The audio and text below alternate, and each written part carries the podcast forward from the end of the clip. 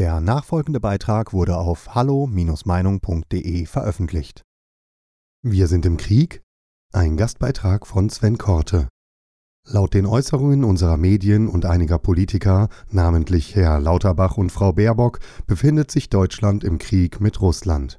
Diese Äußerungen sind nicht nur fahrlässig, sie sind verdammt nochmal gefährlich. Wie gefährlich ist den meisten Menschen wahrscheinlich nicht einmal bewusst.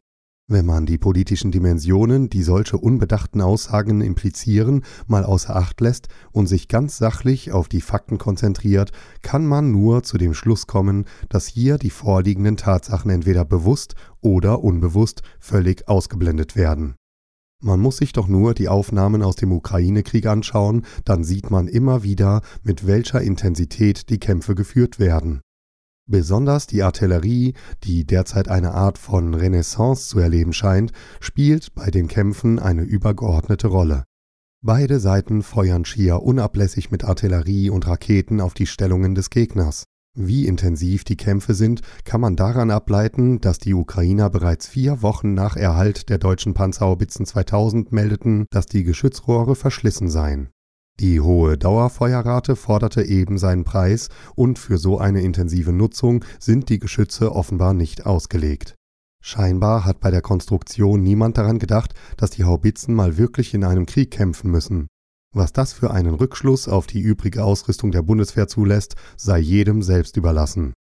Befände sich Deutschland unvermittelt in einer ähnlichen Lage wie die Ukraine, und diese leider sehr reale Möglichkeit sollte man im Hinterkopf behalten, würde sich das Problem des Rohrverschleißes für die Bundeswehr erst gar nicht stellen.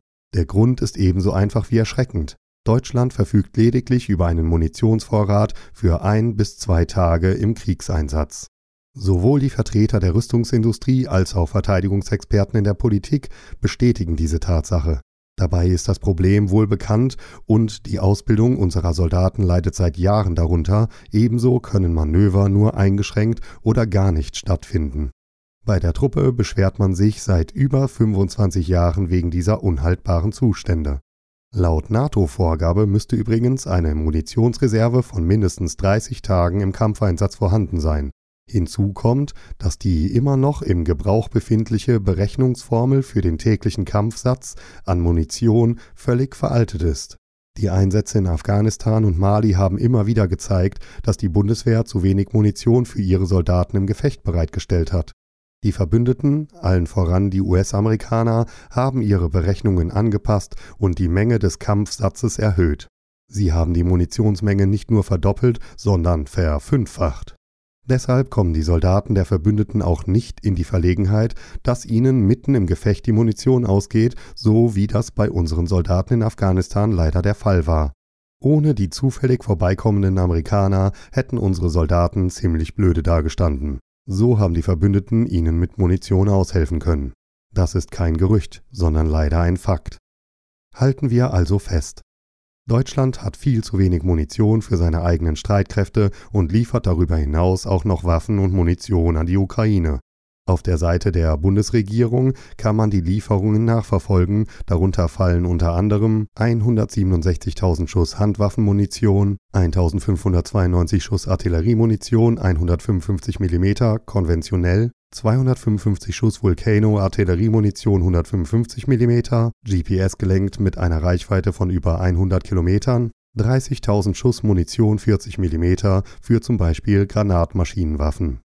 Im Gespräch mit Business Insider bemängelt Hans-Christoph Azpodien, der Hauptgeschäftsführer des Bundesverbandes der deutschen Sicherheits- und Verteidigungsindustrie BDSV, offen diese Zustände.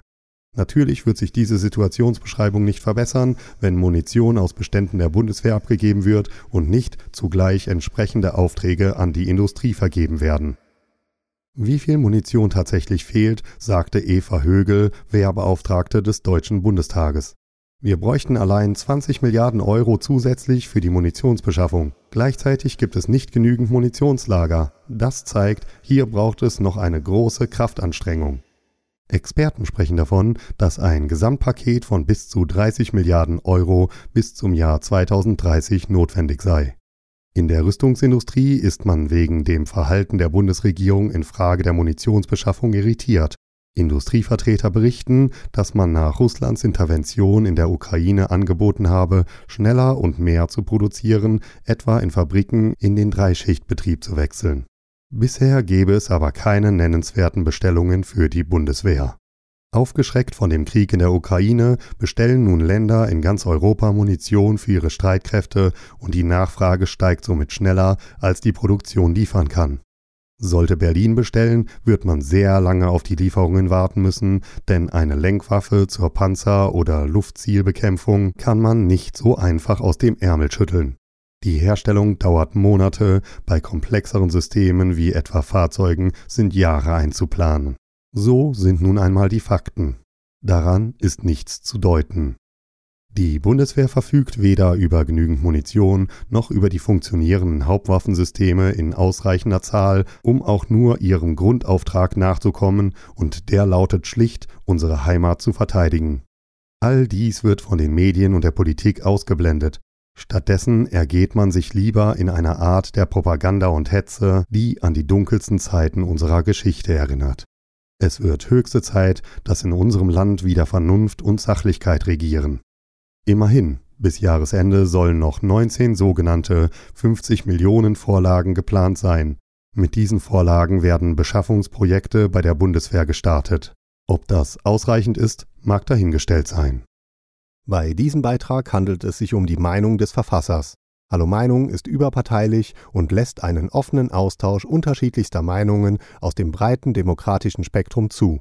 Die Beiträge unserer Leser sind eine Meinung bei Hallo Meinung und geben nicht generell die Meinung von Peter Weber und Hallo Meinung wieder. Liebe Zuhörer, ohne Sie wäre unsere Arbeit nicht möglich. Alle Informationen zu unserer Kontoverbindung finden Sie im Begleittext.